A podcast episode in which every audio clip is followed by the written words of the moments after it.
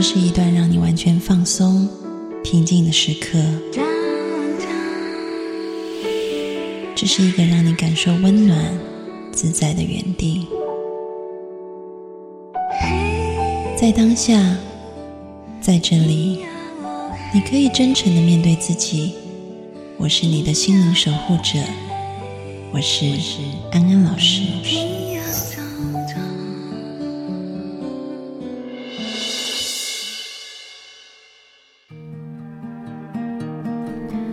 Hello，各位听众朋友，大家晚安，欢迎收听安心 So Good，我是安安老师。又到了每个周末夜晚和各位听众朋友在空中相会的时间了。延续上一周的节目，我们这一周继续邀请到。魔法学校的创办人，他是诺瓦创意小学的创办人，校长妈咪来到节目当中。校长妈咪你好，你好，嗯，校长妈咪果然是一个很直白的人，因为一般我们发现哈，只要邀请到嘉宾，通常都会说各位听众朋友大家好，然后校长妈咪就只说了你好，所以可以看出校长妈咪好像个性也跟一般人与众不同。所以这一集我们就要来探寻一下校长妈咪自己的故事。如果以小时候的学习状态来讲，然后到现在是一个学校的创办人来讲，就是在认识我的人里面，全部都跌破眼镜。嗯，啊，那因为我小时候的学习状况非常的糟。嗯，我那天还在跟一一位教授讨论怎么去教自闭症的小孩，或雅思的。雅斯伯格症的小孩，我小时候那个大家在背九九乘法的时候，我们是从二开始背起，然后我我那时候为了那个二，每天早上七点半要到办公室背给老师听。嗯，我大概去了一个多月，因为我背不出来。嗯我现在还有那个印象，老师那个呃狂吼尖叫的样子，很大声的就说二。二四六八十就是偶数，偶数你不知道偶数吗？就二四六八十，我知道他快气疯了，可我不会。嗯哼，就像我书里写的一样，三乘以五等于五乘以三，我没办法接受。嗯，你一看就知道它不一样。所以呃，我我想很多事情就是说孩子的不同处，到底是谁有问题？嗯，是这个世界不够精准，还是呃？某些小孩是特殊的，嗯，所以呃，我到大的时候我才确定我是雅斯伯格症。那当然我小时候可能比较严重，我姐姐都说我小时候有自闭症，从来不跟别的小孩讲话，不跟别的小孩玩。我每天的好朋友就是一只狗。嗯哼，当我紧张焦虑的时候，找不到我的时候，我就是在狗屋里。嗯，啊，那呃，当然你会发现那个。老师在教的时候，二四六八十是偶数是什么？所以连接到我那一天在我们三年级的小孩有一个重度自闭的孩子，那现在他的程度已经是轻度的。你说在呃现现在这个诺瓦里面的三年级的孩子，啊，他是一年级的年纪来的，经过这两三年的学习，小孩变轻度的。那那天老师在教数学，在教数线。那个竖线就是写，呃，四十八、五十、五十二、五十四，然后后面有空格。他不会，那我知道他卡在哪里，所以我就在那条线，我说来，来，校长妈咪教你。我跟你讲哦，这中间有人不见了，嗯，我就把不见的把它写出来，点出来。然后我点了三个以后。我把它那个不，我说他已经变隐形的了，嗯。啊，那你看得见隐形的数字吗？然后接下来的他就会写了，那是跟我小时候一模一样，我没有看见了，可没有人告诉我他隐形了，嗯，就像我小时候看不懂时钟一样，同样是针，为什么指到一的时候，一个是叫做五分钟？一个指到一的时候是叫做一点钟，所以当我碰到现在学校里面如果有这样的孩子的时候，我会把两个钟面分开来。它有两个钟面，一个是长针走的走的钟面，一个是短针走的钟面。你说孩子怎么会教不会呢？那我小时候没办法，那那样的教育可能就是没办法把我教会。所以到好不容易到长大了，为什么会变比较有？亲，这也很神奇。说来神奇，就是我二十岁出了一场大车祸，呃，飞了半空中掉下来，呃，脑袋撞了，昏迷了好几天。醒过来以后就心情大变了，啊，本来不会说话变得会说话了，啊，然后就从此以后就开始不同了。那个各位听众朋友，你们回去不要模仿哈，就是拿锅盖去敲孩子的头 这种事情。对我相信这也是上天的机缘，就是让校长妈咪变得不一样，然后她愿意把她以前的历程贡献成一种。新的思考方式，提供给可能有类似像她一样奇妙头脑的孩子们，然后让他们可以懂得怎么样来享受学习。因为今天我们都要相信孩子，他们有能力可以学会，只是说用的方式可能是不一样的。然后在这样子不断尝试的过程当中，一定可以找到那一条路。但是也有一个问题想要问小杨妈咪，就是很多家长在这个过程当中，他可能就会觉得孩子。怎么那么笨，都教不会。然后他变成，他也用一个很、很，他可能是用一种很放弃的态度，或者是一种很暴力的态度对待孩子。然后孩子在这样的过程当中就更加的受伤。嗯哼。然后就变成一个恶性循环。你自己在小时候有没有碰过这样的状况？还是说你的家庭都是完全给你一种很正面的支持？呃，在那时候，因为家庭家里有五个孩子。我是中间那个老三，嗯，所以呃，以原生家庭的排行序来讲，中间那个会最会出问题嘛，哈。那呃，上下都有他们的优秀处，所以其实那时候爸爸妈妈比较管不到，我觉得这是幸运之处。那当然，我的爸爸妈妈还蛮爱孩子了，只是说你要给正确的教育，可能不是这么的讲的那么贴切。嗯，所以呃，在那时候。每天去上学就是被处罚。我们那时时候的处罚很很狠的，就是除了要半蹲、要蹲马步以外，还要扛椅子。嗯，哎，我我我那年代也是这样子。哇哇哇！所以所以我们就是半蹲扛椅子，然后通常我手酸的时候，我的老师就会大叫我的名字，一大叫以后，我手就举直了。所以我后来变得力气很大，体力很好。我觉得那是每天的训练。那因为我三年级的时候，我有碰到一个老师，就是他每天都出很多功课，所以我三年级一整年没写过功课。为什么呢？因为他出了太多了，简直是超爆，爆掉你的那个能承受的能力了。所以我就把所有的作业簿都丢了，嗯，每天丢在那个公共的厕所的那个粪坑里面。嗯，大人问我，我就说簿子不见了。问三天，当然就知道这孩子说谎了。可我还是不写，我没有办法写。啊，然后一直到遇到一个老师，有一次我不晓得为什么突然就是数学考一百，嗯，当然前面也有过程了。我你知道那个年代大家吃饭都吃不起了，妈妈送我去补习数学，哇，你就知道我数学烂到什么境界了，就是代表你家境有多好。No no no no no，已已经吃不上饭了，还要送去补数学，就是。数学烂到极点，因为我们其他四个兄弟姐妹功课都非常好，在班上都是第一名、第二名的，所以我去的上学的时候，要不就是谁谁谁的妹妹，等我弟弟妹妹上学的时候，就是谁谁谁的姐姐，我从来没有名字。那那时候后来补习数学以后，我有一次不小心考了一百，被老师公开赞扬，那是第一次被赞扬，嗯，通常是被处罚的。从此以后，到小六到国高中以后，我的数学都是一百。所以就是那样子一次非常正面的经验以后，让你觉得很甜美哦，感受非常好。OK，哼，你知道那个心里的感受是，嗯，无法形容的。嗯嗯哼，所以就是那样子的感同身受，所以也把同样的想法。现在放在教育当中，因为我看真的，我刚刚在校园里走一圈，我看每个孩子脸上充满的都是那种哇，好开心的笑容。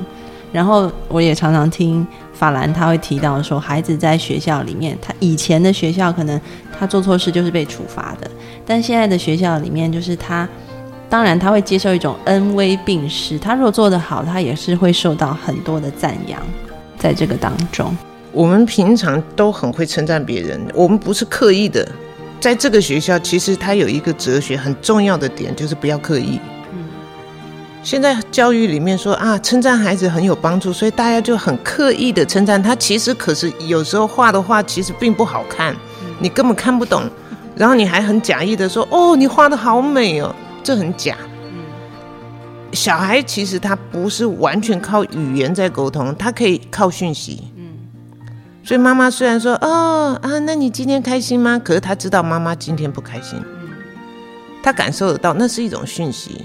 所以我想，刻意的东西对孩子的教育或者是相处上面都不是好事。那个真心的一个赞美，或者是真心的帮助，或真心的一个正面的态度，我觉得孩子在这边是感受到这些东西，所以他可以放松了，因为这是一个没有威胁性的学校。是，哼，所以不管他们在做什么，譬如说他们在爬树，他们在怎么样，我们都哦，你在爬树哦，嗯。那小心一点哦，OK，就这样。嗯，大家会互相提醒哦。看他在忙。那天一个二年级小孩停脚踏车，不晓得在什么东西卡住了还是怎么样。我们经过的时候，我就说：“你做什么？需要帮忙吗？”他看一看，他说：“哦，不用，我自己会。”哦，好吧，我们就走了。就这个校园里面，他其实文化丢下去的是这样的时候，孩子轻松自在。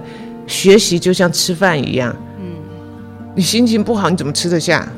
你很开心快乐的时候，你学什么，你都会很开心快乐的学，对不对？而且消化很很很很好，你知道吗？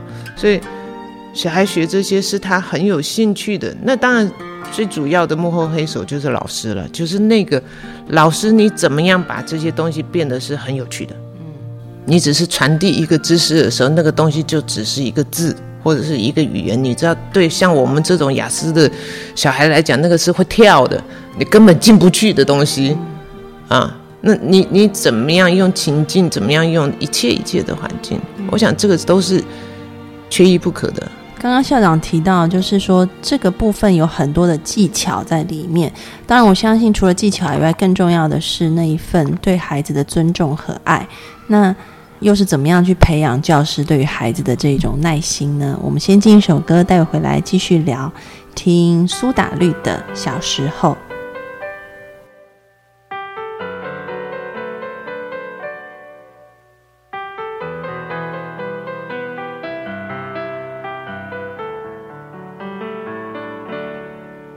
小时候，我们的城市像郊外。我们的脚步很轻快，那时天空很蓝，心很小，路很宽。长大后，我们的存在像尘埃，我们的距离被拉开，可是相处很难，想很多话很短。我要爬上你的肩膀，我要眺望你的远方。我忘了问什么样的倔强，让我们不说一句真心话。我要长成你的翅膀。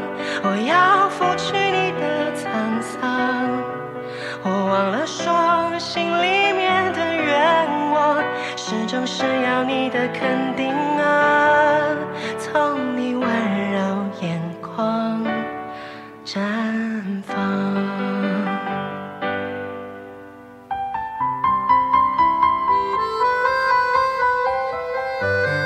我相信今天他一定装上了翅膀，来到现场听我唱歌。这时候，我们的心变得柔软，放下了父子的身段，直到时间太晚，不要躲，不要散。我要爬上你。的肩膀，我要眺望你的远窗。我忘了问什么倔强，让我们不说一句真心话。我要长成你的翅膀，我要拂去你的沧桑。我忘了说心里面的愿。望，始终是要你的肯定啊！从你温柔眼眶绽放，我要爬上你的肩膀，我要眺望你的远窗。我忘了问什么样的倔强，让我们不说一句真心的话。我要张开你的翅膀，我要拂去你的沧桑。回想，脑海最珍贵的一幅画，是你在真话叮咛我。要我抓牢你身旁，安心在你背后飞翔，记住我们的一切，随着你老去的脸，成为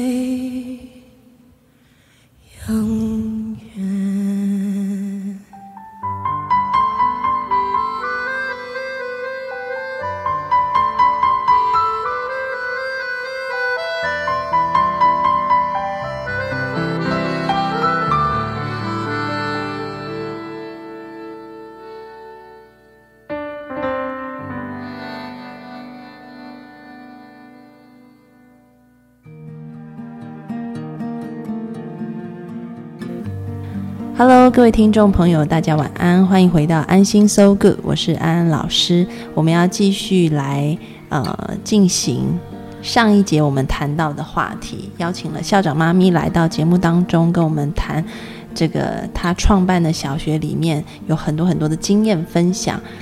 我刚刚很讶异，是就是有老师带我走了一次校园哦，然后在那个过程当中，老师就说这个学校有一个很特殊的氛围，哦，就是这个氛围就是大家都是要互相帮助的，嗯哼，对不，只是同学，老师父之间也是，然后老师跟同学也是，然后这种互相帮助里面就含有很多的爱，他不断的强调这个爱的部分，我觉得这个很特别，因为其实，在读教育的人，或者是我们在做这种心理学的人，都会不断的被提及说爱，但是落实到所谓我们讲很接地气的部分，我们看到在一般的学校里面，老师很难爱下去，嗯，对，因为学生就是他很不听话，然后老师又有很繁重的事物要处理。比如说我们在调查这些职业倦怠里面，第一名是老师，第二名是医生。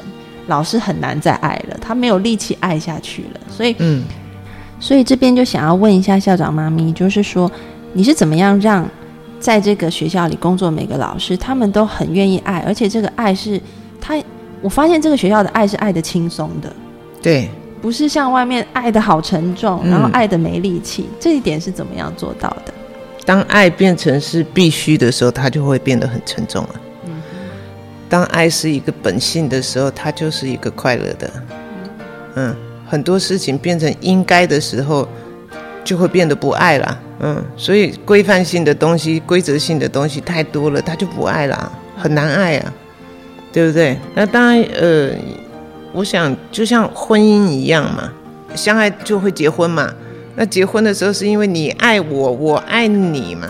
可是等到结婚以后，你叫做爸爸，我叫做妈妈，你叫做女婿，我叫做媳妇了。所以媳妇就应该要做些什么了啊？你知道那个应该一多了，完了不爱了，没办法爱，太痛苦了。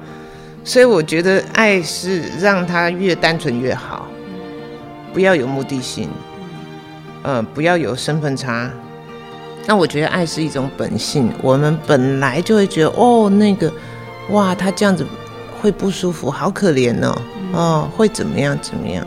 我觉得那个同理心啊，或者是那个爱，自然让小孩在一个有同理的环境里面，他自然会同理。当同理心一产生的时候，自然会有爱。嗯那是很自然流露的事情。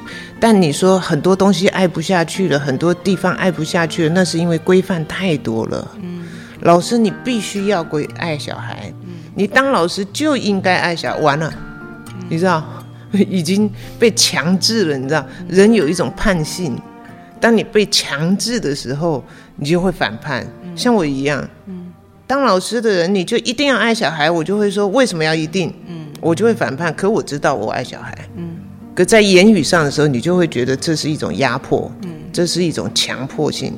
任何东西，那个强迫是外在的一个东西，这种外在的接下去以后，自然的东西它就不会出来。嗯，所以我一直讲，在这里没有刻意，嗯，它很自然就形成这个氛围。嗯，没有刻意这件事情，刻意这两个字是非常非常重要的。像今天我看到我们一个朋友在在其他小学当主任的，他就讲说啊。我现在是主任兼工友了，嗯，我还把兰花绑到树上，我就去提醒他，我说不要有身份差，嗯，因因为你你喜欢这些植物嘛，嗯嗯，你把它绑上去，你会觉得我变工友了，嗯，这不对的嘛，是，所以我说那个很多价值观念里面太多的那个。切割就是这个又又是身份的问题，或者心态的问题，或价值观念，这样叫成功，那样叫失败，什么什么，这种东西太多的时候，人变得不自在了，很多东西其实很难去运作下去。就像我下个月要去成都演讲的，他们要我讲的那个品格教育，我们的教育部也在推品格教育，可你看到。很多的刻意，譬如说反霸凌，要穿粉红色的 T 恤或怎么样怎么样，这些东西，然后呢，你穿了粉红色 T 恤就表示反霸凌了吗？现在都已经变成一种外在的文宣的一种动作了，所以没办法落实，就是这样，太多外在的东西了。就是回到一个点上面来说，就是在一个这么具有爱和尊重氛围的学校里面，但我也看到说。校长妈咪自己就是一个很有规矩的人，你是怎么样把这两件事，就是爱跟尊重，然后还有规范规矩，可以融合在一起？这个很重要的就是说，到底什么事情能做，什么事情不能做？其实我们人与人之间的相处有一定的规范在嘛，嗯，啊，你侵犯到别人的身体，你偷别人的东西都不行嘛，那这叫做绝对不能做的事。嗯所以，当你绝对不能做的事情，你就要坚守那个。啊，你如像譬如说我刚刚讲的，有有一些小孩胡乱闹，躺在地上乱闹。呃，你说，哎，你为什么要用闹的呢？你为什么不要用讲的呢？那妈妈说，哦，没有没有，他可能是没有睡午觉，所以他在闹。他可能是怎么样，他会在闹，所以闹变得合理了。你只要找到一个理由，他不应该这样做的事情，都可以这样做了。嗯。所以可以和不可以已经变得模糊不清了。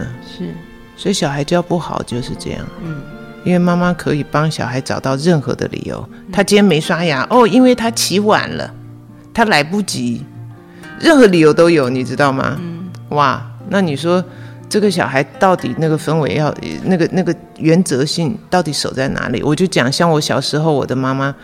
她不会因为我有自闭症或怎么样表现不好，或或者是她会说哦，他发展比较慢，所以他比较他不会写自己的名字或怎么样，他不会，他就是要求你写，嗯，而且我只要写歪了，他就把我擦掉，所以我现在字很漂亮。为什么？所有人看到我的字都说哇，你的字好美。但是你在那个过程中，你是感受到很被爱跟尊重的吗？呃，我小时候没有感觉，因为我自闭症。OK，所以妈妈就是把你擦掉了，嗯你就重写。妈妈把你的，他不能做的事情不会因为，可能你会感觉到他不爱你，或可能因为什么，他完全没有条件就是不能做。嗯，我觉得这种教法是很正确的。嗯，我觉得孩子应该教到什么，进得了厨房，啊，入得了厨房，出得了厅堂，嗯，对不对？应对进退上面，我们是要出去呃世界要有世界级世界观的。嗯，你的孩子在家里你这样纵纵容很多事情的时候，他出去谁纵容他？嗯，我常常问爸爸妈妈这件事情。在内地有一部很出名的连续剧叫做《虎妈猫爸》，我不知道校长妈咪有没有听过这一部片？抱歉，不太清楚。哦，他的他就是讲这个赵薇跟佟大为，赵薇饰演的是虎妈，她对于孩子就是每天按表操课，然后非常的有规范。然后佟大为饰演的就是一个猫爸，就是他对孩子很多的爱，所以孩子就会在爸爸那边寻求温暖。然后这个剧上来以后，造成内地一个很多的讨论，就说到底要怎么样教孩子，是不是要用虎妈猫爸的方式来教孩子？嗯，可能这个不太等同于虎妈猫爸的意思了哈。按表操课其实是不对的，因为人本来就不是爬格子的人嘛，人本来就有自由。那我刚刚讲的，像我妈妈呃做的事情，就是是能不能做的那个范围，嗯，而不是孩子一整天要做什么，嗯，只要范围外不能做的事情都不能做以内，其他的你随便做。好，那那当然爱小孩，我觉得虎妈猫爸，我们家可能也是，因为我爸爸是很呃那个书生呢，很有气质的书生呢，他他他个性很温和。那我们家管小孩大概是妈妈，所以不可以做的事情，大概通常都是妈妈来处理。那如果讲不听的话，妈妈也是用揍的。嗯，在那个年代啊，那譬如说我小时候没有办法跟交朋友。我其他的同学会欺负我，就是现代社会讲的霸凌。啊，我的同学把那个泥鳅放在我的衣服里。嗯。我我那时候大概呃五六岁的时候，那你知道我我我会哭着跑回家，我妈妈看到了以后，她会带着我去找同学，去找老师，嗯，然后警告他们不准再这样欺负我。嗯。可是以外的，到底我我有没有朋友？为什么他不关心？嗯。因为你就得要去自己试试看，你得要长出自己的能力。嗯，但是你不要伤害到我的孩子，这个范围是我妈妈守得很紧，所以我觉得那个父母的界限清楚，你才能够把孩子教好。在诺瓦，呃，有一次家长来面谈，我很记得这件事情。后来我没有让他入学啊，我进去。看到的第一眼的时候，我吓了一跳，就是那个小孩在沙发上翻滚，然后用脚放在桌子上，然后妈妈盘腿坐在沙发上，然后小孩又跳又叫的。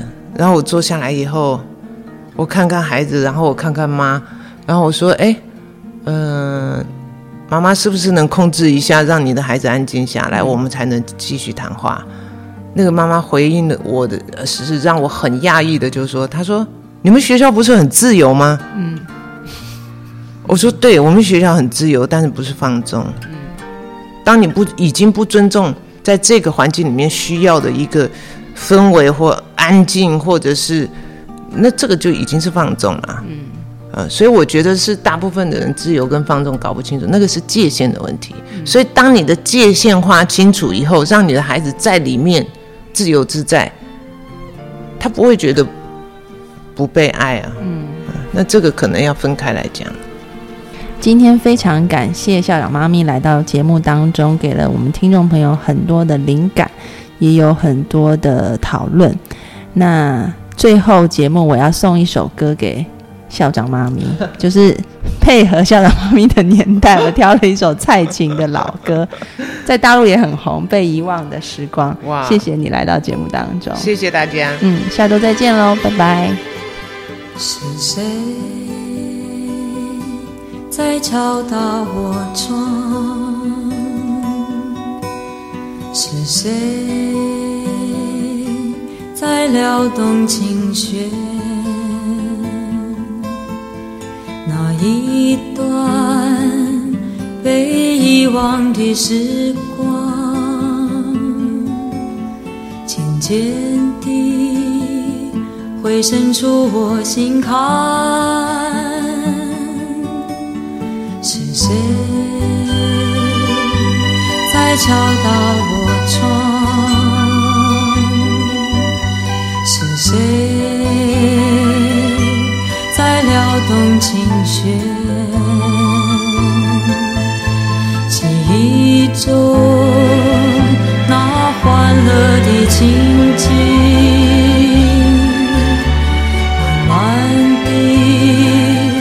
浮现在我的脑海。